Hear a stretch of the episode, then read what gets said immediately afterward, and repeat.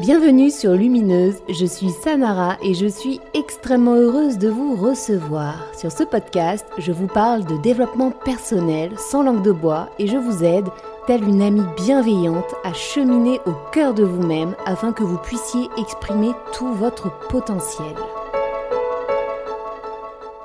Je suis très heureuse de vous recevoir cette semaine pour un tout nouvel épisode interview. Cette semaine, nous recevons Aline. Aline est accompagnatrice en développement personnel et spirituel. Elle aide les personnes qui viennent la consulter à se reconnecter à elles-mêmes afin de trouver leur propre paix intérieure. Et pour ce faire, Aline utilise deux outils absolument complémentaires qui sont la méditation et la lithothérapie. Au cours de cet entretien, nous avons bien évidemment parlé tout d'abord de la méditation. En quoi consiste eh bien, la méditation En quoi cet outil peut-il nous aider? Comment faire pour méditer? Est-ce qu'il y a des techniques à privilégier? Nous avons également passé un long moment sur la lithothérapie et l'aide factuelle que cela peut apporter aux personnes qui s'essaient à cet art. Nous avons également balayé tout un tas d'autres sujets absolument intéressants et pertinents, toujours dans l'optique eh bien d'entrer en introspection, de se questionner et de marcher tranquillement mais sûrement vers une version de nous-mêmes accomplie et alignée. J'espère vraiment que vous prendrez un grand plaisir à écouter cet échange. Pour ma part, j'ai adoré enregistrer cet épisode avec Aline, qui est un être absolument bienveillant et empreint d'un altruisme hors du commun. Servez-vous une bonne tasse de café ou une tisane bien chaude, dégustez ce moment de détente rien que pour vous et je vous souhaite une très jolie écoute. Bonjour Aline Bonjour Sanara. Je suis très heureuse de te recevoir. Merci d'avoir accepté mon invitation. Eh bien, tout le plaisir est pour moi. Franchement, c'est réciproque. Alors déjà, dans un premier temps, pourrais-tu te présenter un peu afin que les auditeurs sachent qui se cache derrière cette jolie voix qui s'adresse à eux? Alors, bah, moi, c'est Aline. Euh, je suis aujourd'hui guide d'éveil intérieur. Euh, j'accompagne les gens à devenir la meilleure version d'eux-mêmes en fait par le biais de la méditation et du développement personnel. C'est un petit un petit smoothie en fait de, tout ça, euh, de, de, plein de petites techniques qui euh, qui amènent les gens en fait à grandir et à voir les choses autrement et c'est juste c'est juste merveilleux. Donc voilà, sinon, j'ai ce métier, c'est une reconversion professionnelle suite à des expériences dans le commerce qui n'ont pas été très reluisantes pour moi. Voilà, j'ai fait euh, à peu près 12, euh, 13 ans dans le commerce et, euh, et ça ne me correspondait plus. C'était plus, j'étais pas en, phase avec moi, en accord avec moi, donc burn-out. Voilà. On va dire les mots, burn-out, un an et demi à, ne plus savoir qui je suis, à chercher, crise identitaire même. Et la méditation m'a aidé en fait à savoir qui je suis, à savoir ce que j'aime, euh, et, je me suis dit, en fait, c'est trop génial. Il faut, il faut que les gens puissent avoir accès à cet outil et comment. Et de là, en fait, euh, réflexion, envie, euh, mise en place de projet. Et me voici aujourd'hui avec Instant Éclosion.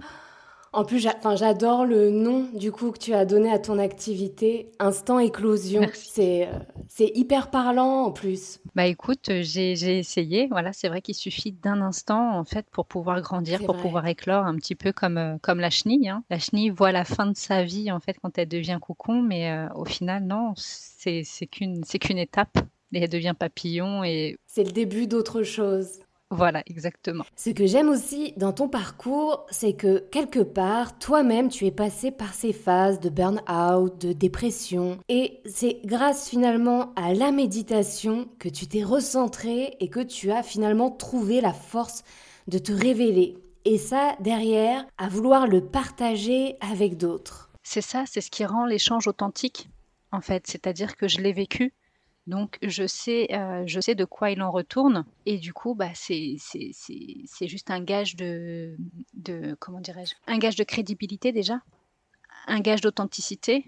Et en plus, je fais preuve, je fais, pardon, je, partage en fait mes expériences personnelles. Donc moi, j'ai, pas de tabou sur ce qui m'est arrivé. Il m'est arrivé plein de choses petites, après adolescente, en préadulte aussi. Et, euh, et ça crée en fait un lien avec les gens. C'est-à-dire que bah, y a une confiance qui s'installe, il y a voilà et c'est ça rend. Ils se sentent compris en fait. C'est ça, hmm. c'est ça parce qu'ils se rendent compte qu'ils sont pas seuls en fait. Hmm.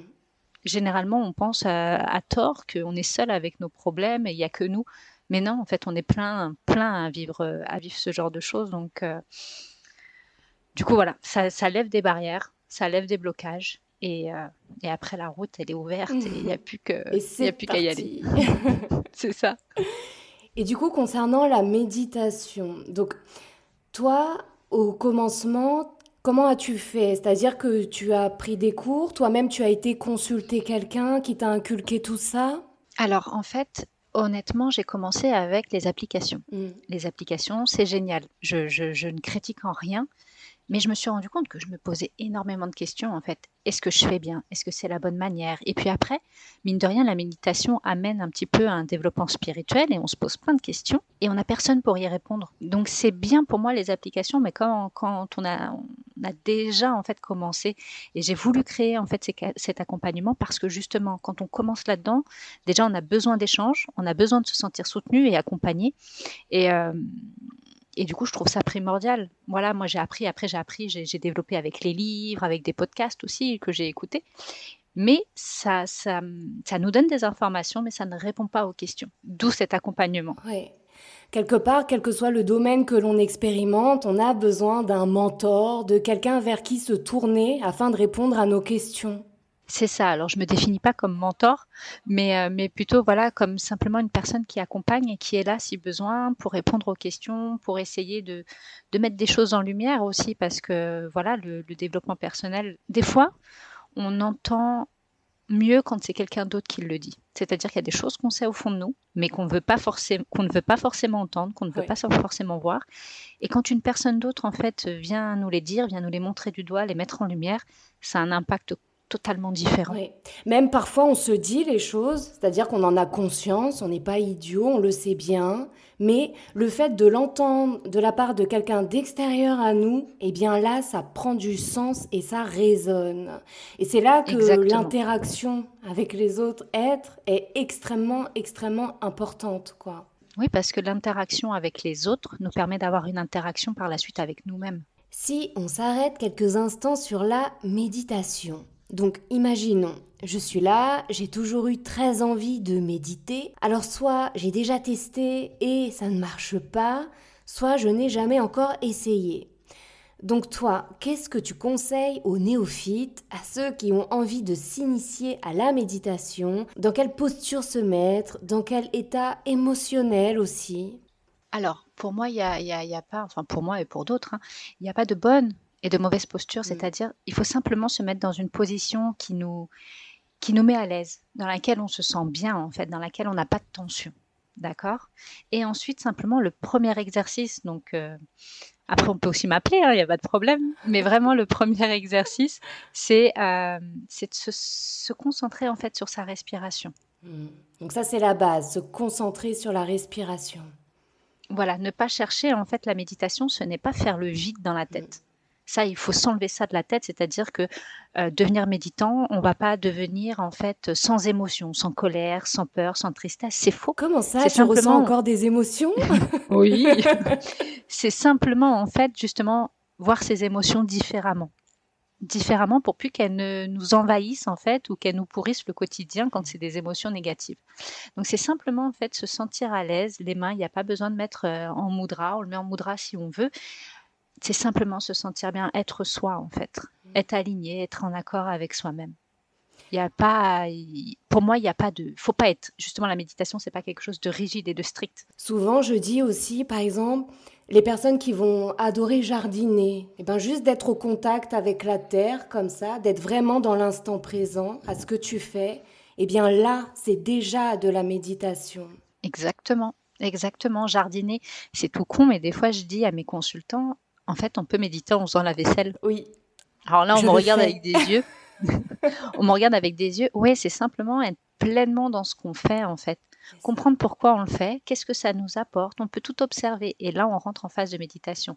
Je dis toujours euh, à mes consultants qu'au début, en fait, c'est une corvée de méditer.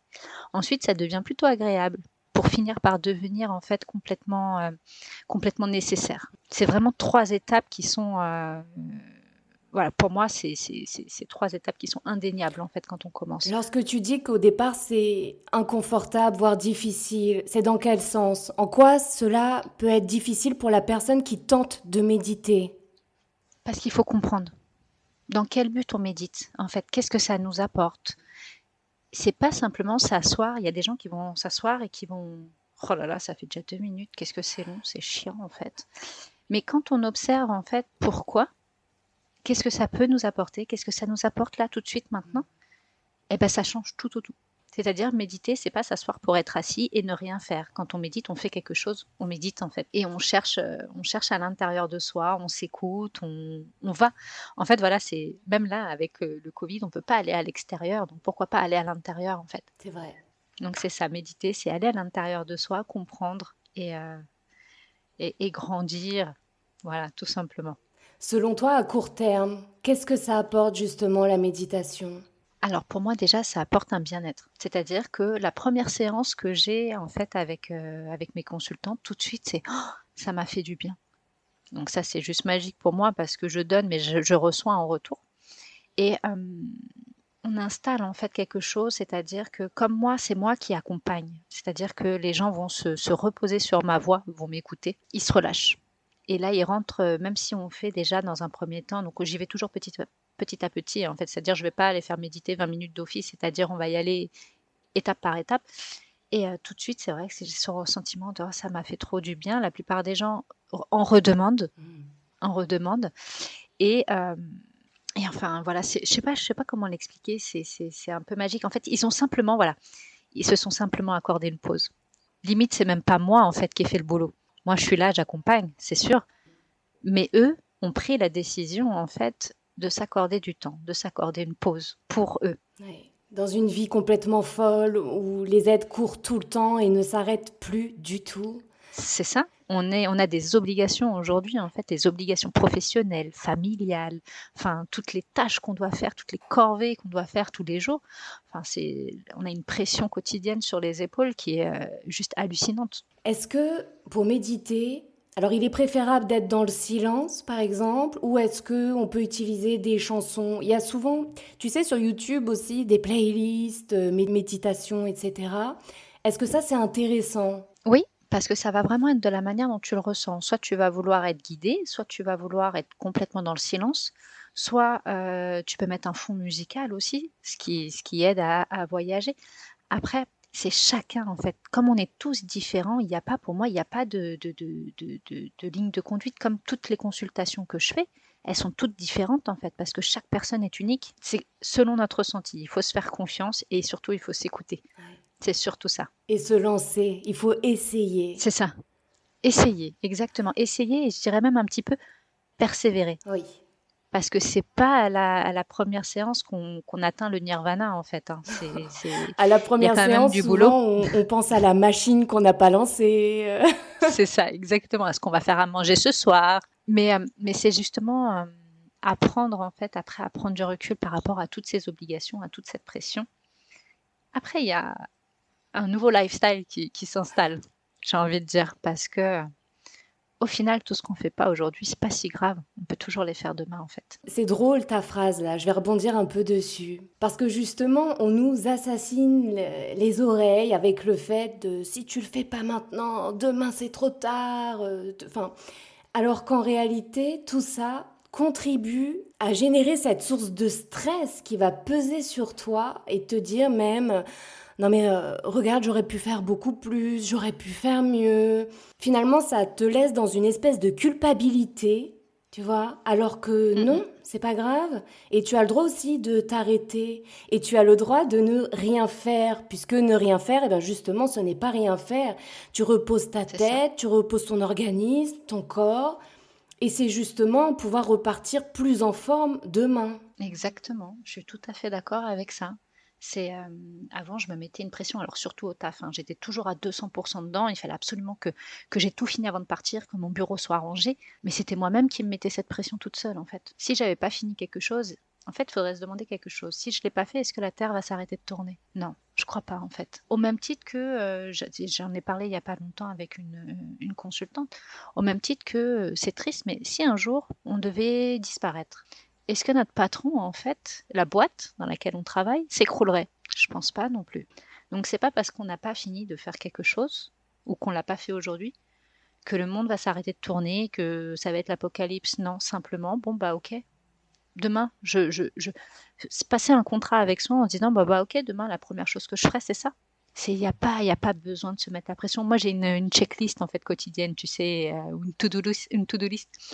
J'ai plein de choses dessus mais je coche en fait au fur et à mesure que je fais et je me mets pas de pression, c'est pas grave si je l'ai pas si j'ai pas tout coché aujourd'hui, c'est pas la fin du monde. En plus, je sais pas si tu es comme ça, moi aussi j'ai une to-do list et souvent je la blinde quand même pas mal et du coup, je remets les choses bah du coup, hop, je fais des flèches, tu sais sur mon agenda, bon bah ça du coup, ce sera demain, tant pis. Alors non, moi c'est simplement une checklist et en fait, je coche que j'ai fait au fur et à mesure que je le fais.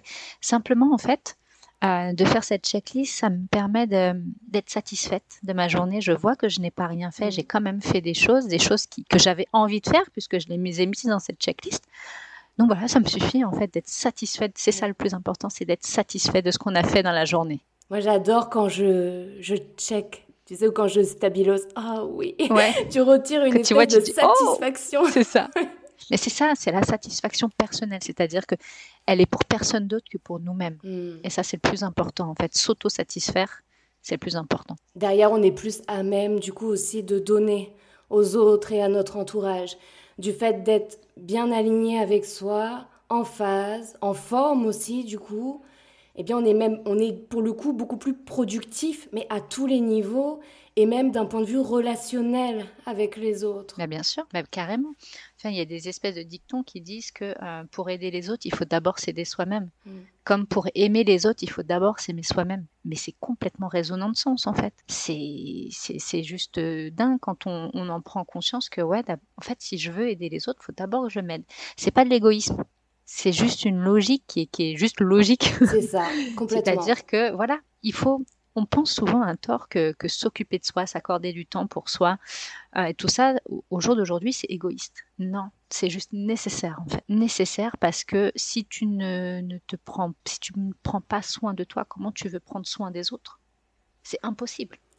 C'est vrai. Et ça, c'est quelque chose qu'on devrait inculquer aux enfants dès le plus jeune âge. Parce que finalement, que ce soit à l'école, les études, la garderie, peu importe, ça, ce sont des notions qui ne sont jamais abordées avec les enfants, alors que c'est absolument primordial. Aujourd'hui, il n'y a pas d'humanité à l'école, en fait, dans, le dans l'apprentissage en fait des enfants. Euh, il n'y a pas il n'y a pas de place à l'humanité, il n'y a pas de place à la compassion, il n'y a pas de place à la bienveillance. À l'empathie. C'est ce qu'on devrait apprendre en fait. Mm. C'est des choses simples, c'est des choses. Euh, On leur apprend la compétition. C'est ça, la mm. compétition, devoir tout le temps se dépasser, tout le temps faire mieux, tout le temps. Je suis pas d'accord en fait. Mm. Quand je vois mes enfants, en fait, ma fille la dernière fois, euh, alors c'est pas avec la compétition, mais elle me dit maman, je suis moche. Elle a 5 ans. Oh. J'avais envie de pleurer et du mm. coup, on a eu toute une discussion avec elle. Et la dernière fois, ça m'a fait verser une larme parce qu'à un moment donné, elle fait un truc. Elle me demande un truc. J'ai dit bah non, ma chérie, il faut que tu le fasses. Maman, elle s'en va. Elle me dit bon, d'accord, maman, c'est bon j'ai confiance en moi, j'ai confiance en moi, je vais le faire. Mais c'est juste, c'est juste euh, un truc de ouf en fait pour moi en tant que maman. Ouais, surtout en tant que parent. c'est ça. Et puis c'est, c'est, c'est, c'est moi qui lui ai inculqué ça. C'est juste magnifique. Mon fils, pareil, toujours euh, à l'école, oh, j'ai eu. La dernière fois, il me ramène un 14. Maman, tu vas pas être contente, j'ai eu un 14. Je dis mais c'est juste génial en fait. Je lui c'est très bien 14. Pourquoi, pourquoi tu veux J'ai dit si tu peux ramener plus, ramène plus. Mais si tu peux ramener qu'un 14, ben ramène 14, c'est très très bien. Faut enfin, il n'avait pas cette notion, c'est-à-dire que, voilà, c'est-à-dire, euh, bah, j'ai une mauvaise note. Peut-être qu'il a vu aussi des copains à l'école dire euh, Oh là là, maman et papa vont pas être contents, je vais me faire disputer. Et du coup, il a pris les choses pour lui aussi, quoi. Ouais, mais carrément, c'est qu'il n'était pas. Enfin, il, avait peur qu'on l'engueule parce qu'il avait eu 14. Et moi, j'étais très heureuse. Enfin, 14, c'est des excellentes notes pour moi. Je, j'en ai pas eu beaucoup, je crois, à l'école. mais, mais, mais voilà, au-delà de ça, en fait, on se rend compte, quand on écoute nos enfants, quand on les observe, on se rend compte, en fait, que dès leur plus jeune âge, on les diminue l'éducation fait qu'aujourd'hui, on les diminue. Ce rapport, comme tu dis, de compétition, ce rapport de force tout le temps. Eh ben, il faut être habillé comme les copains, il faut, il faut être à la mode comme les copains, il faut avoir ce que les copains Même dans la manière d'apprendre. C'est-à-dire qu'on a tous des modes d'apprentissage totalement différents les uns des autres. Et si tu prends un enfant qui est plus même plus artiste, par exemple, ou mhm. eh bien dans l'école telle qu'elle est aujourd'hui, il ne sera pas à sa place, il apprendra pas aussi vite que les autres, non pas parce qu'il est plus bête, c'est juste parce que lui n'a pas du tout le même mode d'apprentissage. Exactement, il n'a pas les mêmes centres d'intérêt. On les apprend pas, on leur apprend pas à être qui ils sont en fait. Hmm. On les met dans un moule automatiquement. Et c'est pour ça que du coup, c'est le job du parent de faire ça. Mm, mm. Et du coup, moi, mes enfants, j'ai envie qu'ils soient ce qu'ils ont envie d'être, mm qui sont vraiment. C'est, c'est comme, tu sais, on voit beaucoup, je sais pas si tu as beaucoup vu ça sur Facebook, dans des, dans des trucs de développement perso, mais on demande aux enfants ce qu'ils veulent être plus tard. Enfin, ils ont 5 ans, ils ont 8 ans, qu'est-ce qu'ils en savent en fait? Demandez-leur ce qu'ils aiment maintenant, ce qu'ils sont maintenant en fait. Plus tard, on verra, plus tard, on a le temps en fait de choisir. Tout soit dès le plus jeune âge, on met la pression. Tu veux être quoi plus tard? Qu'est-ce que tu veux faire comme métier? Qu'est-ce que C'est horrible qu'est-ce que tu veux qu'ils en sachent, sincèrement Surtout que les enfants ont une notion du temps quand même bien particulière. Mon fils de 5 ans qui me dit bah, Quand j'aurai 10 ans, toi, tu seras au paradis. Ah bon ouais, Je connais ça aussi. C'est dans 5 ans. c'est ça, je connais ça aussi. Alors, va lui dire euh, Que feras-tu quand tu auras 30 ans et de la barbe? C'est ridicule. Bah, c'est ça, c'est apprenons-leur en fait à vivre maintenant, maintenant et pas, pas dans, comme tu dis, pas dans 20 ans, pas dans... À savourer l'instant. Exactement. Et du coup, pour en revenir un peu sur la méditation, est-ce que selon toi, il pourrait être dangereux pour quelqu'un, admettons, qui a vécu des traumatismes importants, qui entrerait en état méditatif, au cours duquel des choses assez terribles pourraient lui revenir? Ce que je veux dire, c'est que l'état méditatif te met dans certaines dispositions qui permettent justement l'éclosion de tout un tas de choses Mm. mais pas forcément de choses très belles, en tout cas pas sous leurs premiers aspects, parce que tout est transcendable, même les choses les plus terribles de la vie, on peut en faire quelque chose de très très beau. En revanche, est-ce qu'il ne pourrait pas être violent finalement pour quelqu'un qui ne s'y attendrait pas de revoir ressurgir comme ça des choses terribles du passé qui, pour certaines, pourraient même être euh, amnésiées ou totalement occultées, tu vois? Ah ouais, alors déjà pour ce type de personnes, il euh, faut savoir que la méditation en soi, c'est pas une thérapie. C'est-à-dire que l'accompagnement conventionnel avec psychiatre, psychologue est nécessaire avant tout. Avant tout, il faut. Maintenant, c'est là aussi où il y, a, une différence, c'est-à-dire que moi, ces personnes-là, je leur préconiserais d'être accompagnées, mais de ne pas faire ça seul, parce que justement, en fait, le faire seul, on va avoir un flashback qui va être des plus désagréables déjà d'une, ça va nous bloquer. On va se dire, bah, si je recommence, ça va recommencer encore et j'ai pas envie, en fait, j'ai pas envie d'affronter ça. Alors que d'avoir un échange avec quelqu'un, ça va adoucir les choses. C'est-à-dire qu'ils vont avoir une écoute, ils vont avoir une oreille sur qui se reposer, en fait. C'est quelqu'un de sincère, bien sûr, et quelqu'un d'authentique. De, Mais pour moi, ça, c'est nécessaire que de pratiquer tout seul. Je pense pas que ça puisse être dangereux, à proprement dit. Ça peut être déstabilisant, par contre. Mais ces personnes-là, voilà, la première chose que je leur conseille, c'est vraiment d'avoir un suivi thérapeutique conventionnel et ensuite de s'essayer à trouver en fait des plus par la méditation, par le développement personnel pour pouvoir dépasser en fait tout ce qu'ils ont tout ce qu'ils ont vécu, essayer de grandir grâce en fait à ce qu'ils ont vécu. Parce que pendant longtemps, moi, ce que j'ai vécu, euh, c'était la cause de tous mes malheurs. D'accord? C'est-à-dire que je ruminais sans cesse. Mais si je suis comme ça, s'il m'arrive ça, c'est parce qu'il m'est arrivé ça. Et parce que à un moment donné, j'ai tourné la chose dans l'autre sens et je me suis dit, en fait, il m'est arrivé ça, mais quand je regarde derrière ce que, ce que je suis aujourd'hui, en fait, c'est génial. Je suis arrivée jusque là où j'en suis arrivée, en fait. Et c'est grâce à tous ces obstacles qui se sont dressés devant moi tout au long de ma vie que j'ai su franchir, que j'ai su dépasser. C'est ça, en fait, qu'il faut réussir à voir. C'est-à-dire avoir, c'est toujours pareil, avoir le positif dans le négatif. Ça peut paraître euh, absurde pour certains, mais il y a toujours quelque chose de positif à tirer du négatif. il faut juste savoir le mettre en lumière, savoir le repérer. Et quand on voit, quand on a cette nouvelle façon de voir, c'est-à-dire de voir le positif, le côté positif plutôt que le côté négatif, eh ben là, on a fait un grand pas, on a fait un grand changement et je peux t'assurer que ça va changer les choses en fait pour tout ce qui reste à vivre. Complètement. Récemment, je discutais avec euh, une nana qui a vécu des choses horribles. Donc, elle a vécu l'inceste étant petite et on discutait. Et, donc, c'est le discours que tu viens de me tenir, c'est à peu près le discours que je lui tenais. Et euh, ça lui a fait du mal de m'entendre dire ça. Elle me dit, mais comment peux-tu dire qu'il y a du positif là-dedans, etc. Et donc, ce que je lui ai dit, c'est que c'est toujours pareil. Qu'est-ce que tu en fais de ça? Ok? Tu peux décider d'aider les autres, par exemple, qui ont vécu la même chose. Tu peux décider de partir au combat dans quelque chose qui va te tenir à cœur en relation avec ça. Mm.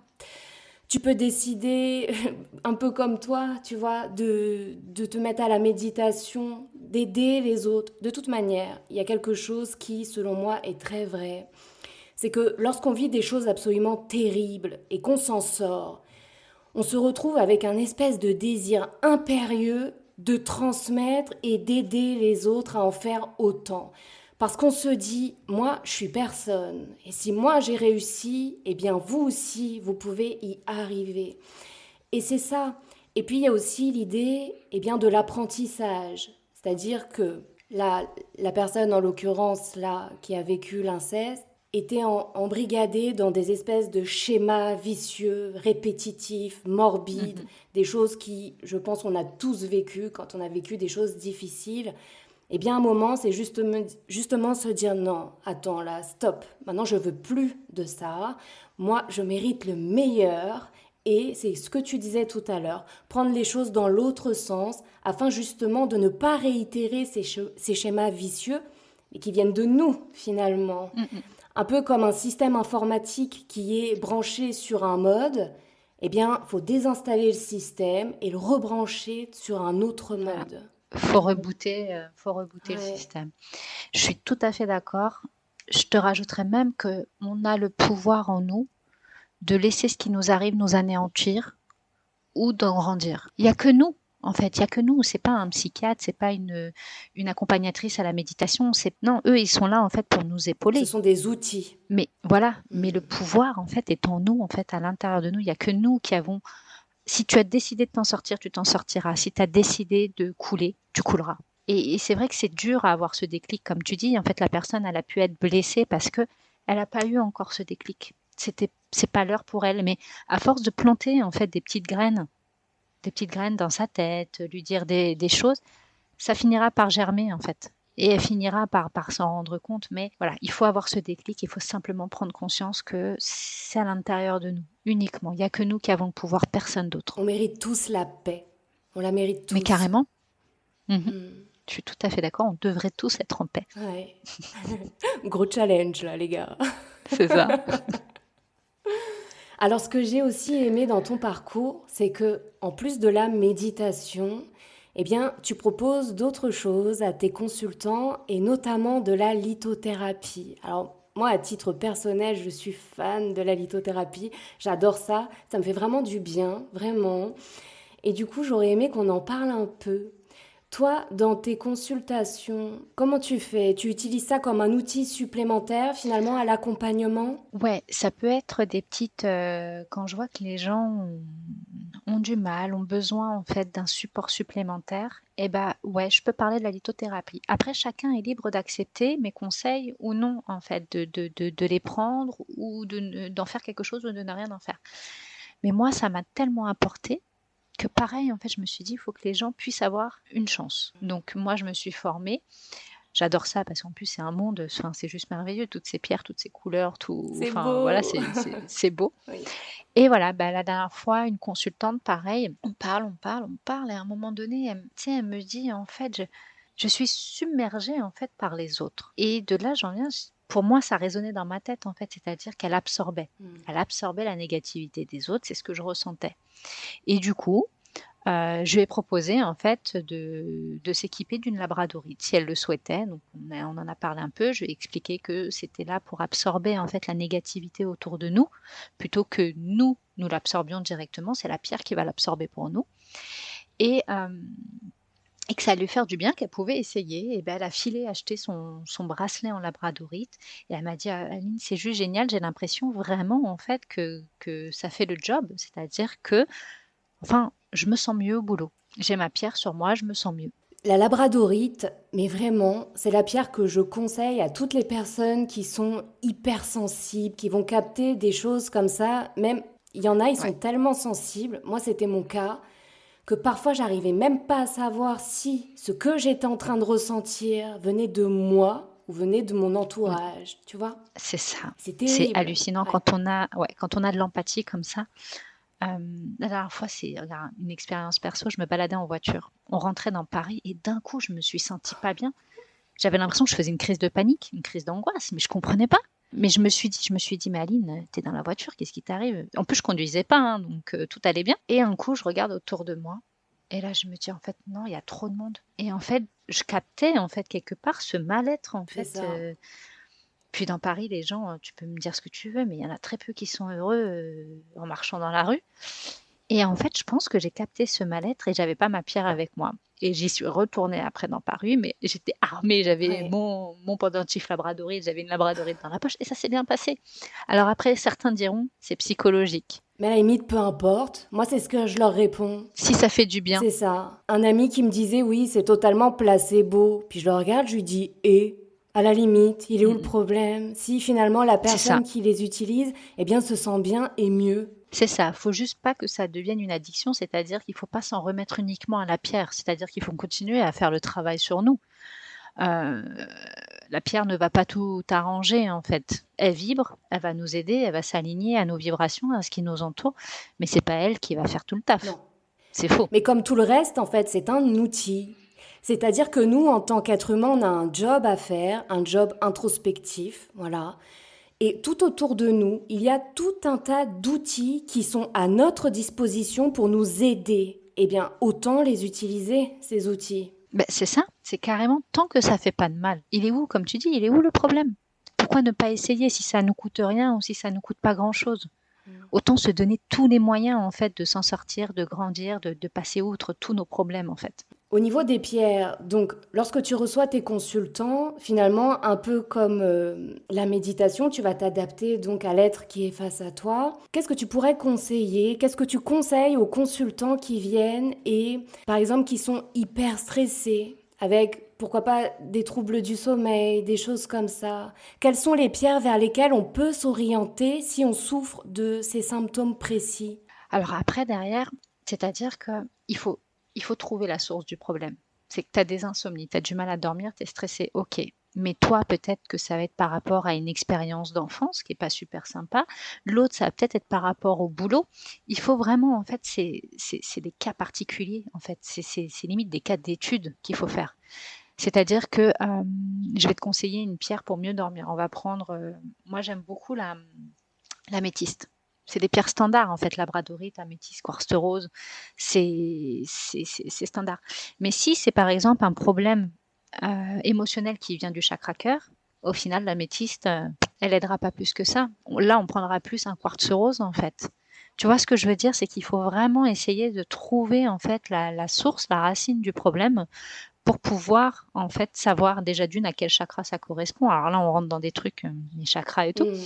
Mais, mais voilà, c'est un, un, stress du boulot, ça peut être un stress mental en fait. Donc on va plus être dans la tête, dans le mental. Donc ouais, la métisse, ça va être bien.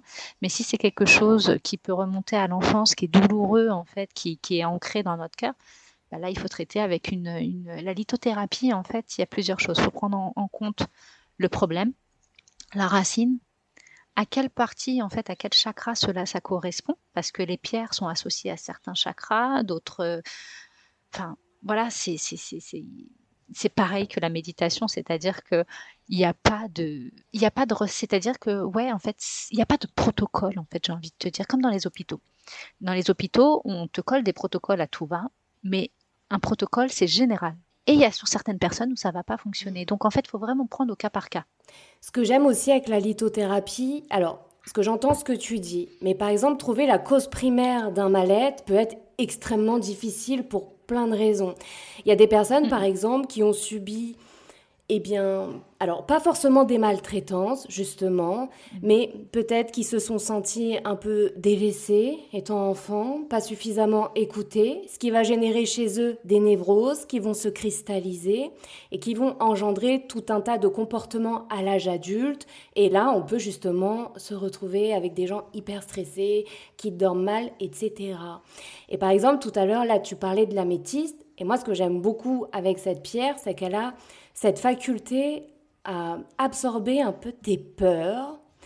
Et le fait de mhm. l'avoir avec toi, même si elle ne va pas soigner la, source originelle, eh bien, elle va te permettre quelque part de défricher le terrain. Et peut-être qu'en ayant défriché ce terrain, eh bien, cette cause, tu vas finir par la voir aussi grosse qu'elle n'est, mhm. mais tu la voyais pas, tu vois Oui, tu peux avoir des pierres qui, qui vont euh, alléger des symptômes, d'accord? Mais effectivement, le, le, but, en fait, vraiment, c'est d'aller chercher, en fait, comme cette racine et de la soigner elle, parce que c'est elle, en fait, qui est à l'origine de tous les autres mots qui sont apparus par la suite. C'est pour ça que c'est hyper important de vraiment se questionner, d'entrer à l'intérieur, afin de comprendre, mais pourquoi je me comporte comme ça? Pourquoi? C'est ça. Pourquoi? Qu'est-ce que s'écouter en fait, écouter sa météo à l'intérieur, ses émotions intérieures, parce qu'il faut savoir que en fait, les émotions nous parlent. Complètement. Elles nous disent des. Enfin, pas au, à propre, enfin pas au sens propre, mais, mais tu entends des voix, Aline? C'est ça, mes émotions me parlent. Ici, c'est la colère, mais mais en fait, elles t'indiquent. C'est ça. Moi, j'ai dit, les émotions, ce sont des messagères. Elles sont venues vous délivrer des messages et il faut entendre ces messages. C'est pourquoi aussi, aucune émotion n'est négative, aucune. Il n'y a pas de bonnes ou de mauvaises émotions, il y a simplement des émotions en fait. C'est tout. Et il y a un très beau proverbe qui dit, euh, c'est un, ou une sagesse tibétaine plutôt, qui dit euh, Écoute ton âme chuchoter, tu n'auras pas à entendre ton corps crier. Oh, c'est beau ça. Parce que quand on a des douleurs qui nous obligent à nous arrêter, mm. c'est parce qu'à un moment donné, on n'a pas su écouter en amont en fait. Et généralement, on peut associer des, des, des, des maladies, des douleurs, à des, causes enfouies, des émotions enfouies, étouffées à l'intérieur de nous. Et ce moment-là, en fait, ça veut dire que bah, il est temps de travailler, en fait, il est temps de faire quelque chose. Il est temps d'écouter. C'est ça, oui. Là où les premiers blocages vont se manifester, c'est là qu'il faut écouter. Et pas attendre que la maladie se déclare, quoi. C'est ça. Il faut pas mettre le couvercle dessus, il faut traiter ce qui vient. Alors c'est dur, je comprends. Moi, pendant des années, j'ai étouffé, j'ai étouffé, j'ai enfoui, j'ai enfoui, j'ai enfoui. Et mon burn-out d'un an et demi, bah, tout est remonté en fait et ça a été OK. Ah oui, parce que c'est ça le problème. Quand ça te pète à la tronche, alors là, là c'est compliqué. C'est ça, j'appelle ça le syndrome cocotte minute, c'est-à-dire t'entasses, t'entasses, t'entasses, t'enfouis, t'enfouis. À un moment donné, la cocotte minute, elle peut plus en fait. Elle est obligée de faire péter la soupape en fait. C'est vrai. Et quand cette soupape elle, elle pète, ça fait mal et ça met à mal sur. Quel conseil donnerais-tu aux auditeurs, par exemple ceux qui aimeraient acheter des pierres? Mais qui auraient mm. peur de se tromper ou alors de tomber sur des sites un peu frauduleux comme ça qui vendraient ben, de la camelote. Alors rien de mieux qu'un vrai magasin. C'est-à-dire vous allez dans un magasin autour de chez vous. Il y, en a plus qu'on ne le croit, mine de rien. Et d'avoir ce contact avec cette pierre et, de, et encore une fois de suivre son intuition. S'il y a une pierre qui vous appelle, alors elle va pas crier votre nom, on s'entend bien encore une fois, mais que vous avez en fait, vous êtes attiré par cette pierre, prenez-la si elle vous attire, il y a une raison. C'est un peu comme quand tu es en manque de magnésium et que ton corps a très envie de manger du chocolat. voilà, c'est ça. Et il y a une pierre que je conseillerais en fait euh, à tout le monde parce que d'une, elle peut pas faire de mal. Et aujourd'hui, dans ce monde, on est tellement en manque d'amour, en, manque de, de, de, de de bien-être, c'est le quartz rose. Moi, c'est ma pierre préférée. Enfin, une de mes pierres préférées, mais je crois que c'est la première. C'est celle qui m'a attirée et à juste titre, avec ce qui m'est arrivé quand j'étais petite, bah, avec le recul, je me dis, ok, j'ai compris. J'ai compris pourquoi maintenant. Et, euh, et, ce quartz rose, en fait, ça peut pas faire de mal. C'est la pierre maternelle, la pierre qui apporte du réconfort, de l'amour, du bien-être, qui rassure. Euh, si tout le monde devait avoir une pierre dans la poche, ce serait celle-là pour moi. Bien sûr, ça, c'est mon avis à moi. Hein. J'ai toujours un, quartz rose aussi dans ma poche et une labradorite. Celle-ci, je pourrais pas m'en passer. C'est ça, ben, écoute, on est, on est quasi pareil, je pense. C'est les deux pierres que j'ai avec moi pratiquement constamment. Paye ta vie d'hypersensible, hyper connecté à tout. c'est exactement ça. Euh, Donc sur Instagram, j'avais prévenu les auditeurs que nous aurons un entretien et du coup certains ont posé quelques questions. Mm. La majorité, on y a répondu là déjà au mhm. cours de notre échange. En revanche, c'est vrai que l'une de, des auditrices m'a demandé comment faire pour eh bien, purifier et nettoyer. En l'occurrence, elle me parlait de son améthyste. Comment on fait pour purifier nos pierres? Alors, il y a plusieurs solutions. Euh, tu peux les purifier par fumigation, donc avec de l'encens, la sauge, euh, voilà ou alors avec le sel. C'est-à-dire, alors moi je ne mets pas la pierre en contact direct avec le sel. C'est-à-dire, je prends une petite coupelle, je mets mon sel dessus, mon gros sel, je mets un petit sopalin ou une petite feuille de tissu et je pose ma pierre dessus. Et là, on la laisse quelques heures, on la laisse décharger.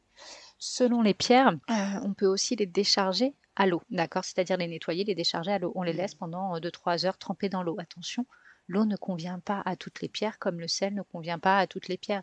Ça, c'est vraiment en fonction du, type de cristaux qu'on a. Voilà. Et ensuite, bah, il y a rechargement, toujours pareil, en fonction de la pierre, à la pleine lune, enfin, à la pleine lune, à la lune, la pleine lune étant les meilleurs rayons qui puissent, euh, qui puissent exister, ou le soleil en fonction de l'élément, en fait, du type de pierre, toujours pareil. Si c'est une améthyste, c'est mieux à la lune, parce qu'elle craint, en fait, les rayons du soleil.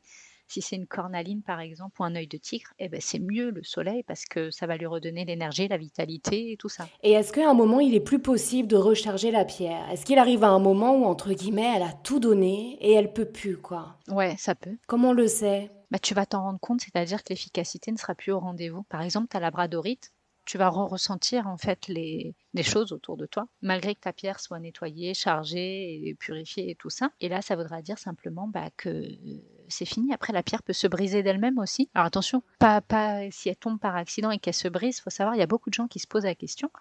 Elle est toujours efficace. C'est pas parce qu'elle s'est brisée accidentellement qu'elle n'est plus efficace. Moi, j'ai une labradorite qui est brisée en deux. Et ben, je la garde, je continue de travailler avec en fait c'est si elle se brise d'elle-même, c'est-à-dire qu'elle est posée sur votre bureau et que vous revenez deux heures après et que la pierre est complètement brisée, fissurée, bah là, c'est qu'elle vous a dit au revoir, en fait. Voilà. Et après, encore, idéalement, c'est bien de la rendre à la terre, en fait. Voilà, que de la mettre à la poubelle. Où on peut la garder pour orner chez soi, faire une petite déco. Mais, euh, mais voilà, mais oui, c'est carrément, c'est carrément possible, oui. Mm. La pierre, à un moment donné, c'est comme nous, on est usé, à un moment donné, on a tout donné, bah on a besoin de repos.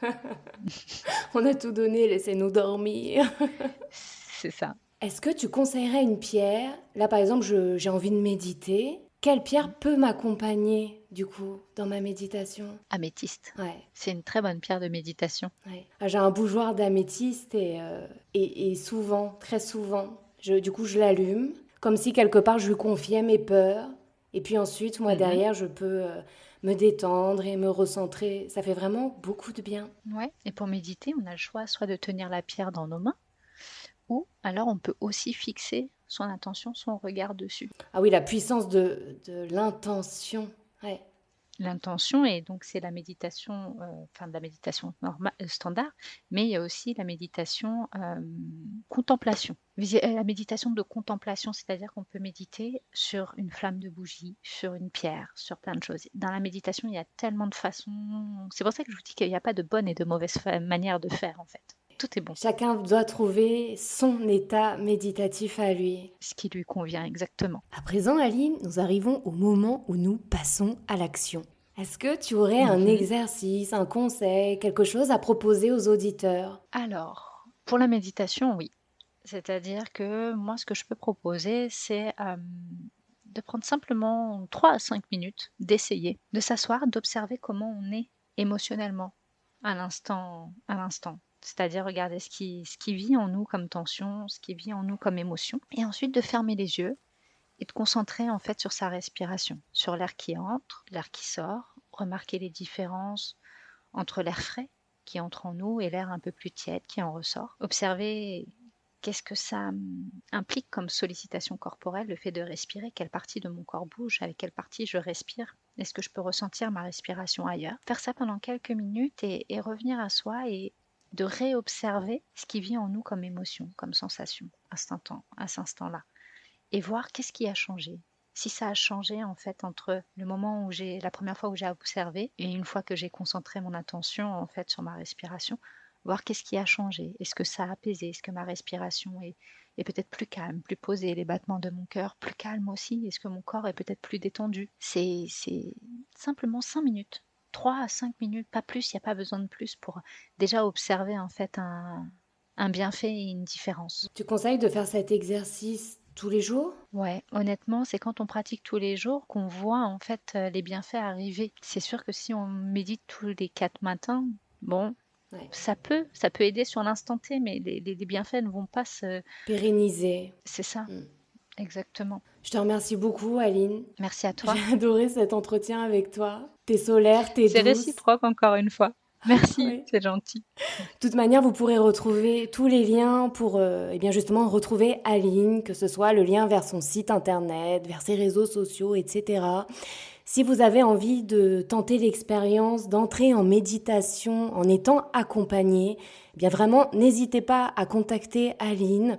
Sachant qu'en plus, oui, on ne l'a pas précisé. Je vais quand même le préciser parce que c'est juste dingue. C'est-à-dire qu'Aline, vous pouvez la consulter et en fait, elle a décidé de mettre ses consultations en don libre afin de permettre l'accès à tout le monde, eh bien, à tous ces outils qui sont eh bien, la méditation et les conseils en lithothérapie. C'est quand même assez dingue ça, Aline. Je sais pas si tu te rends compte. Si, on me l'a dit, on m'a dit, tu es complètement dingue de faire ça mais c'était une volonté de ma part. Altruiste en tout cas. Alors don libre, c'est sûr. C'est ça. Et, don libre, ça veut dire, enfin don libre mais en conscience, c'est-à-dire que vous prenez en compte pour moi trois critères ce que ça vous apporte, ce que vous pensez que ça vaut, et ce que vous pouvez vous permettre. Ces trois critères en fait à prendre en compte pour vous-même fixer le prix de notre de notre échange en fait. Et, et j'insiste aussi sur le fait de ce qu'on peut se permettre parce que le bien-être, ça devrait pas être un luxe. Aujourd'hui, il y a beaucoup de business autour du bien-être et moi, ce que je veux, c'est que vraiment le, bien-être soit accessible au plus grand nombre. J'aimerais que beaucoup de praticiens prennent ce risque. Ah, peut-être pas pour tout le monde, mais en tout cas pour les gens qui, sont peut-être euh, un peu plus dans le besoin, parce que bah, les gens qui sont dans le besoin, c'est un cercle vicieux. C'est peut-être eux qui ont le plus besoin en fait de bien-être pour pouvoir d'accompagnement, pour pouvoir remonter la pente. Ça, ça, ça devrait être le cas en fait. C'est voilà. Et, je me rends compte aujourd'hui, j'ai pris un risque. Ouais, c'est clair. Je, je, l'assume, je l'avoue. Mais qu'est-ce que je suis récompensée? Parce que les gens qui peuvent se permettre me rémunèrent en fait à la valeur de ce qu'ils pensent que ça vaut. Et des fois, j'ai des très bonnes surprises. Et j'ai aucun jugement sur les personnes qui vont euh, me rémunérer un petit peu moins, parce que je sais qu'elles font ça en conscience. Mmh. C'est-à-dire qu'après, c'est aussi un pacte avec vous-même en fait. Quand c'est à vous de fixer le prix, il bah, faut que ça soit en accord avec vous. Ça responsabilise quelque part. Voilà, exactement. C'est que c'est vous et votre conscience. Tout simplement en fait. Maintenant, faut pas avoir peur, euh, faut pas avoir honte, surtout pas, euh, de se dire bon bah je peux mettre que tant, oh, c'est très peu, c'est pas grave. Si c'est ce que vous pouvez mettre, eh ben c'est pas grave. J'aurai aucun jugement là-dessus en fait. Quelle belle âme, Aline. C'est gentil. Mais, mais le but étant vraiment, en fait, qu'un maximum de personnes qui ont besoin puissent avoir accès. Et accès à ces soins. On peut quand même qualifier ça de soins. C'est ça. C'est des soins, c'est un accompagnement. C'est voilà, c'est pas des soins médicaux, mais c'est des soins de, de l'âme, en fait, entre guillemets. Énergétique de l'âme. Et pour moi, c'est important que tout le monde euh, y ait mm. accès. Ça doit pas être réservé à une élite ou à des gens qui sont, qui sont aisés. Voilà, j'ai pris ce risque. Bravo à toi, Aline. Merci beaucoup. Merci, infiniment. Et puis, merci à toi, Samara. À bientôt sur Lumineuse. Avec grand plaisir, quand tu veux. Je te souhaite une très jolie journée. Merci, toi aussi. Qu'elle soit lumineuse, n'est-ce pas? À bientôt.